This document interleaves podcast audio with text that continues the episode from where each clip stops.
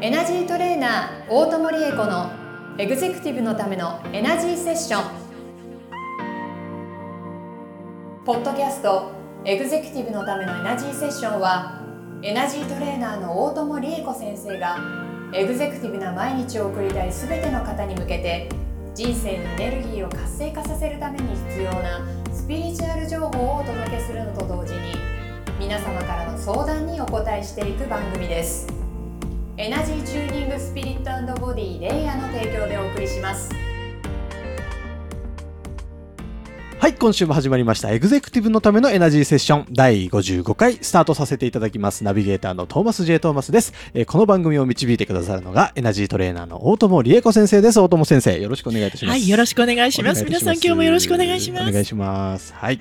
なんかあの、この、うん映像を収録するとなると、はいこの距離感がね、あの普段より近いので、ちょっとなんかドキッとしましたね。照れちゃうんですよね。もうこんな素敵な殿方のおいやいやいや隣に座るなんてめったそにないので。んなそんなはい、何をおっしゃいますかですよ。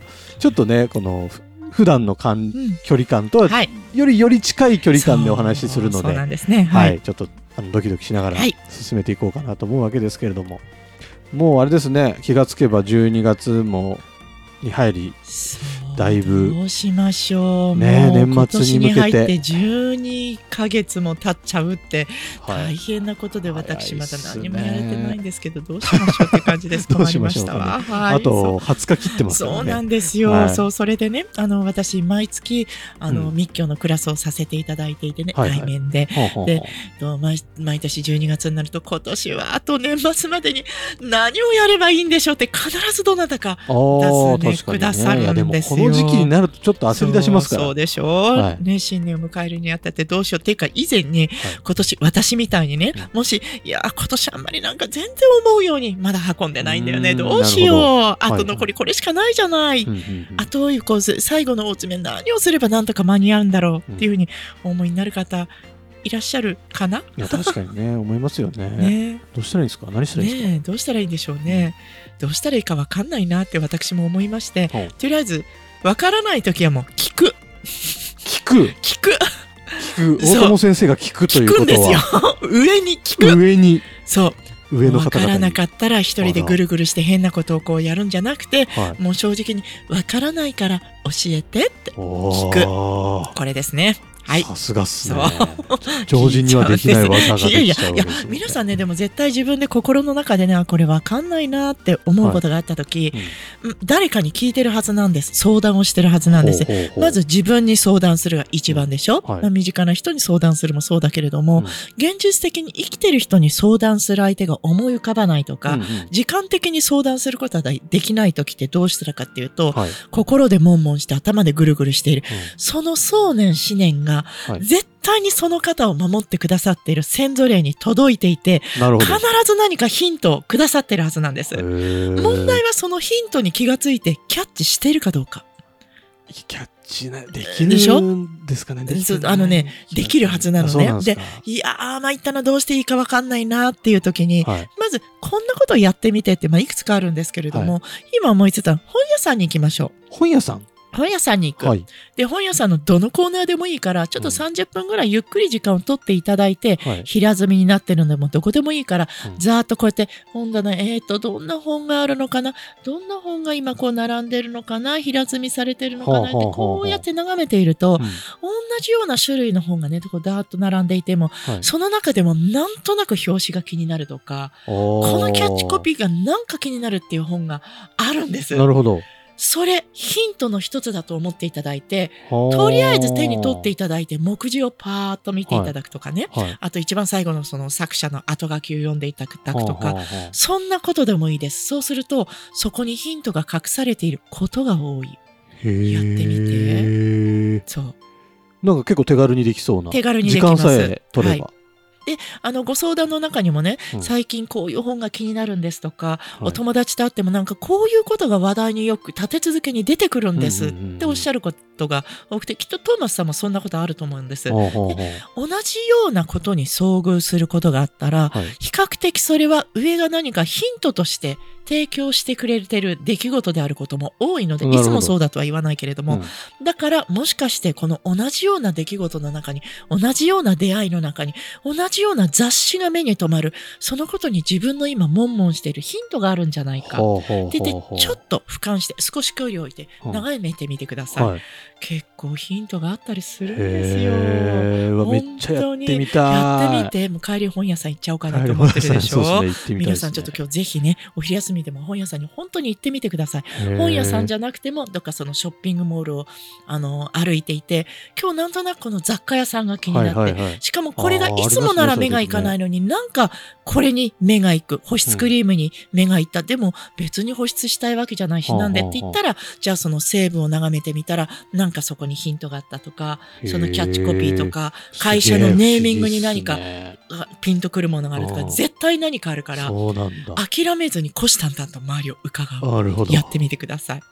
普通に生活してると、うんね、本屋さんとか立ち寄りたい雑貨さん、雑貨屋さんとか好きなんだけどなと思いながらも、駅ビルに入ってるのに、うんそこには立ち寄らずうんに電車に乗ってしまったりとそうか、忙しいしね。ね、ついついこう後回しにしちゃうことなので、うんちょっと意識的にそういう場に行ってみるのは、やってみてください。心が良さそうですね。そう、本当に迷子になっちゃった時ほど、ちょっと寄り道をして、周りの景色に目を。を、あの、向けてみる。はいそう、必ず景色の中に、まあ景色ってね、本屋さんもそうだけれども、あるのでやってみてください。なんでこんな話になっちゃったのかしら。どういうことですか？そうだ、年末になやっておくべきこちょっと迷子にと。なりましたねそう、迷子になりましてね。そう。はい。それで年末やっておくべきこと、今年の集大成として何をやったらいいんだろう。はい。そもそも今年をうまくこう運べない気がするっていう時に、うんうんうん。じゃあ年末の締めくくり何をやったらいいかというふうに心が迷子になるわけですよね。で、そういう時にも本屋さんに行ってもらって、うんうん今年自分が何で今年を締めくくって、どういう気持ちで来年を迎えるといいのかなっていうのが本屋さんにあったりするんですよ。へでー特に12月になると、そういうこう新春を迎えるにあたってどうしはいたこうしたとか、年末になんとか大掃除がどうとか、そういう特集本がいっぱい出てくるので、うん。そんなのを見ていくと、あ、そうか、お台所を大掃除すればいいのか、うちの台所ってどうなってただろう、なんでそうなっちゃったんだろう、うんっていうのをなんとなく人って、あの、考えていくんですよね。うんうんうんそそこに自分がどこにつまずきポイントを持ってしまったかっていうのが見えてきたりするのでやってほしいんです。なので、年末までにやってみていただきたいことのまず一つとして、はい今年一年間、思うようにいかなかったなっていう方は、うん思うようにいかなかったつまずきポイントがいくつか何箇所かあるはずなので、それをゆっくり反数していただいて、一番うまくいってねえよ、俺。とかね。はいなんか思うように進んでないんだよねっていうのは、いつだったかな？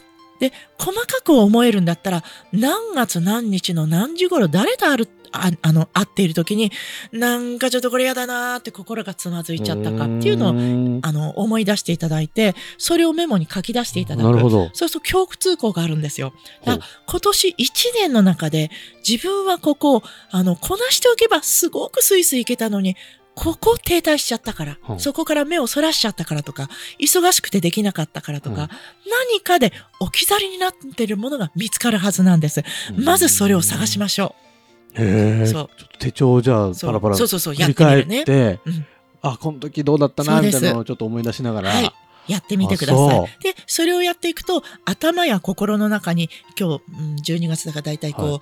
えっ、と、11ヶ月と2週間分ぐらいのね、はいはいはい。こう記憶が入ってるわけですよ。そうっね。その中で、もう心と頭の中からこれは捨てていいものっていうのも見つかってくるから、自分の中のへ心や頭の中の記憶情報の断捨離もしていっていただきたいーんです。なるほど、そうすると隙間ができるから、うん。そこに来年のための素敵な情報がたくさん入りやすくなります。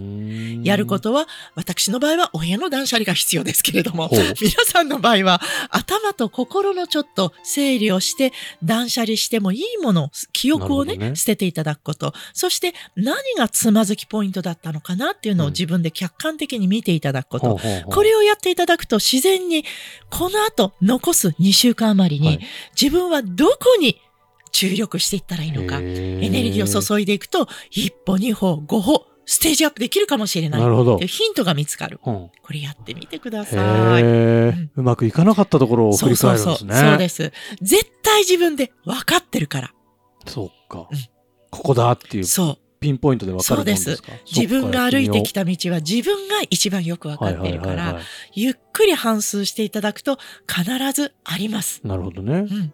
すごいな。そう。で、うまくいってる人は、そもそも、あ、ちょっと今年うまくいってないんだよねって思ってないわけだから。じゃあそういう人は残る2、3週間何をしたらいいのって言ったら、より今年を素晴らしいものにするために、うん自分が欲を出したいのは、あと何と何がある？って言って書き出していただいあー出ましたね、て、よく。欲。で、その中で優先順位をつけていただきます。うん。うん10個出てきたら、10個の中で片付けていったら、ワクワク度がアップするのは何って言って優先順位順位をつけていただいて、もう順繰りにこなしていただく。ここにつきますねでう、ん先ほどの自分の中の感情の断捨離が少しできた。はいそして、あ、ここがやれてないから自分はなんとなく物足りなさを感じてるんだな。俺ダメだなって自己肯定感下がっちゃったんだなっていう理由が見つかったら、それを上げるために、どこをやると、まあ、パーフェクトじゃないけど、はい。とりあえず俺挑戦したじゃん、うんって思えるものを探していただく。うーんそれに着手するだけで人って自分にご褒美が出せるようになるので、うん確かに確かにそこに行っていただけるといいかな。へと自然にその先に来年への道が開けてくるようになります。心の中で道が見えてくるようになりますかなら、これ必ずやってください。わかりましたう。ん。トーマスさんは何か今年もっとこうしたかったのにうまくいかなかったなって今思ってらっしゃることあります？思ってることいっうん。ぱいあります、ね。あらあら。なんかすごい今こう、いっぱいあります臨場感っていうかはいちょっと今、なんですかね、この年末に向けて、来年2024年にはこれやるぞって思ってるのが、ちょっと、あの、SNS はい。関係をはい。ちょっと強くなりたいなと思っていて、発信していこうとはい。思ってます。はい。ご自分の発信？自分の発信。ご自分の発信、はい。それはどんなものを発信しようかもう決まってるんですか？これ今ここで聞いちゃいけないことかしら。いや、全然大丈夫ですけど、うんはい。そうですね、うん。どんなものを、うん。まあなんかこういう収録してはい。る風景だったりとか、あとは、まあいろんな方に出会うので、うん。そういう方たちの、まあこんな情報がありますよ、はいみたいなものだったりとか、はいそういったものを発信していけたらいいかなあなんて。はい思っておりますたくさん発信していただきたいわ。頑張りますで、頭の中でこんなことを発信していこうってこうプランがたくさんあって、はい。たくさんありすぎて頭パンパンになってますよね。パンパンになってますね。今ねはいで。それをそ、それをもうちょっと整理するために、今年1年でやりきれないで、今こう、悶々としてるところ、はい。欲求不満になってるところ、そのジレンマを感じてるところっていうのがありますでしょ、ありますね。そこを見ていただいて、うんじゃあこことここがやりきれてないなとか、整理がついていないなっていうのが、じゃあ20ぐらい出てきたとしたら、はいその中で本当に自分が、えっ、と、落とし前をつけてやりたいぜって思ってるものと、やりたかったわけじゃないけど、どこかのタイミングでやった方がいいって思い込んじゃって、やった方がいいって思ってるだけのっていうのがあるると思うので、うん。その整理をつけていただくと、多分今のトーマスさんの頭のなんかパンパンになってるぞっていうのが多分8割ぐらいにこうコンパクトになると思うんです。そうすると、もうちょっとスイスイ進むイメージが進んでいくんじゃないかなそっていうふうに、今年1年を振り返って来年につなげるために、どうしたらいいかな何を捨てると、自分の頭の部屋があの、とても快適に空間ができてね、気の流れが良くなるかな。うんうんうん気の流れ良くなる、つまり運気が良くなる。はいはいお仕事運が良くなる。あもうめっちゃいいですね金アップってやつですよ。皆さん、ここ大事ポイントですからね。。アップしたい。だから、まずは一年を振り返って、どこがつまずきポイントだったんだろう。何をやりきってないから自分が悶々としてるのかなって、うんうんうんそこを見つけていきましょう。わかりました。絶対答えがある。なるほど。大友理恵子もやります。大友先生もやる。はい、やる。や大友もあります。ちょっとね、リリスナーの皆さんもぜひ一緒に、はい、あの、来年いい年にするためにも、この、まだ時間はありますからね。そうそう今年のうちに、はい、年末までにはい。やっておくべきと。やってください。できれば今日このポッドキャストを聞き終わっていただいたら、一週間内外のうちに一つそその総ざらいをしていただけるといいですね。はいはい。で、なんでっていうのをまたちょっと来週にお話していきたいと思います。えーあ来週に続くんだ。来すげえ 楽しみっすね。はいわかりました。来週までお楽しみに。はいですね。まずあれですね、そういうことをする時間をちょっと確保するとか、そうですね。そういうところからはい動いていったら、ね心の中でそんなことをやってみよう、考えてみようと思っていただくて、うんだけでいいです。ねなるほど本。当に忙しい方いらっしゃるから、は電車でちょっと揺られている時に、ああ、そうだ、今年を振り返って、うんうんうんうんどこが俺不満足なのかなっていうのを、あの、ちょっとイメージ、妄想していただいて、自分の整理がつかなかったら、寝る前に、そのことを思い出していただいて、自分の心に、はいもしくは潜在意識に、寝てる間にその作業をしよう。うん寝てる間に心の整理をしようね。わかったね、俺って言って自分に言い聞かせてお休みください。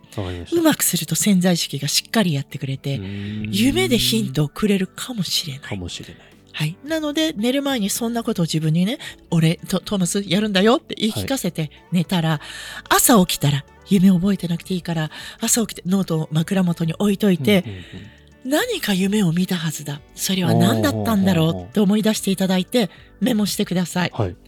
もう目覚めたら即、何でもいいから覚えていること、それから何にも覚えてないけど、起きたらこれを思ったっていうことがあるはずだから、それもメモしておいて。で、後でちょっとコーヒーブレイクのために落ち着いてそれを眺めてみてください。夢に何かヒントが出てくることもあります。面白い。なんかいろんなこうテクニックを聞けた気がしますあね、本当によか今日は。った。はい、うんぜひ実践していきたはいい、と思い皆さんます。もぜひぜひやってみてくだい。さい。はい、というわけで、えー番組の最後にショートヒーリングをお願いいたします。はい。それでは、皆さんに、ああ、今年も本当に実ら実りある一年を過ごせたな、、はいい年末を迎えられるなと思っていただきたいので、うんその年末に向かうためのパワーチャージをさせていただこうと思います。私もそうなんですけれども、年末だから心がせわしくなくて、どんどん頭も心もぐちゃぐちゃになってくることが多いです。忘年会とか実際にスケジュール的にも忙しくなりますのでね。ですので、皆さんの心と頭の整理が進み、そして来年に向けて皆様がパワフルに前進していただけるようにうん、ジャージをさせていただきます。はい、お願いします。皆さんは特にこれっていう映像は思い浮かべなくていいから、うんあ、そっか、今年の整理をするんだな、今。そして来年が迫っているから、うん来年いいスタートを切れるように今準備をする。そんな時なんだねってなんとなく思っていただければ大丈夫です。わかりました。はい。それでは、皆さんの心と体にたくさんのエネルギーを集めていきましょう。はいえー皆さん忙しくてちょっともうガス欠状態になってますからね。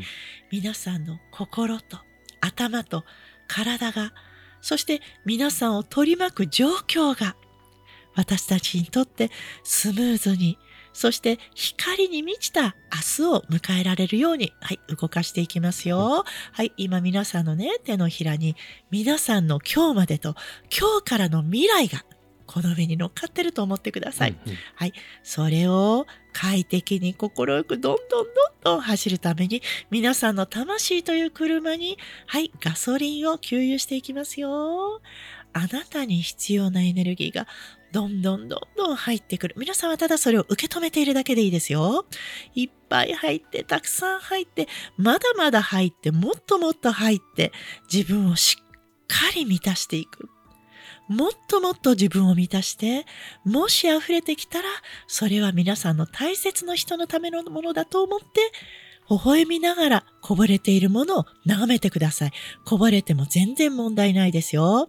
はい、そしてさらにまた皆さんの心の中に次のエネルギーが入ってきましたよ。またもう一つの新しい種類のエネルギーがどんどん入ってきます。あ、いい感じですね。トマスさんすごい上手よ。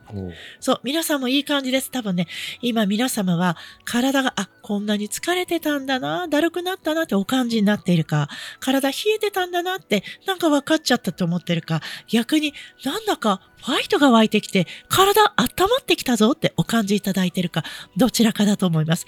どちらでも OK。どちらも同じエネルギーが入ってきたから起こること、感じることですので、どうぞ自分の五感を信じて、自分の体がエネルギーをちゃんと引き込んでいる。ちゃんと自分の魂にチャージをしているぞというふうに信じてくださいね。はい、入ってきましたよね。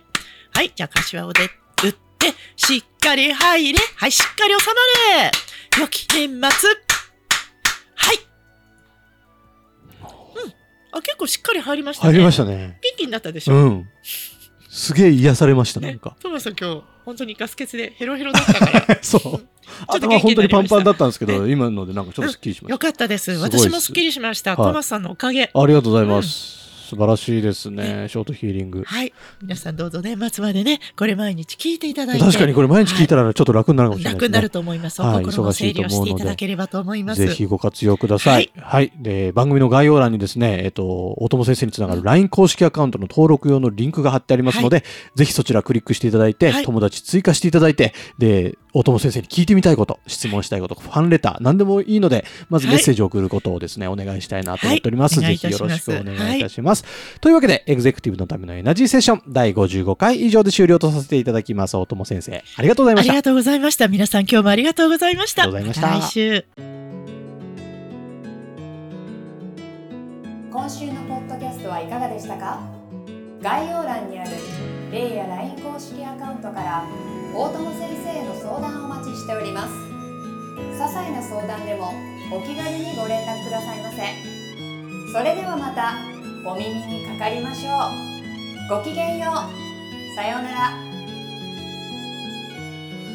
この番組は提供エナジーチューニングスピリットボディレイヤープロデュースライフブルームドットファンナレーション土屋恵子がお送りいたしました。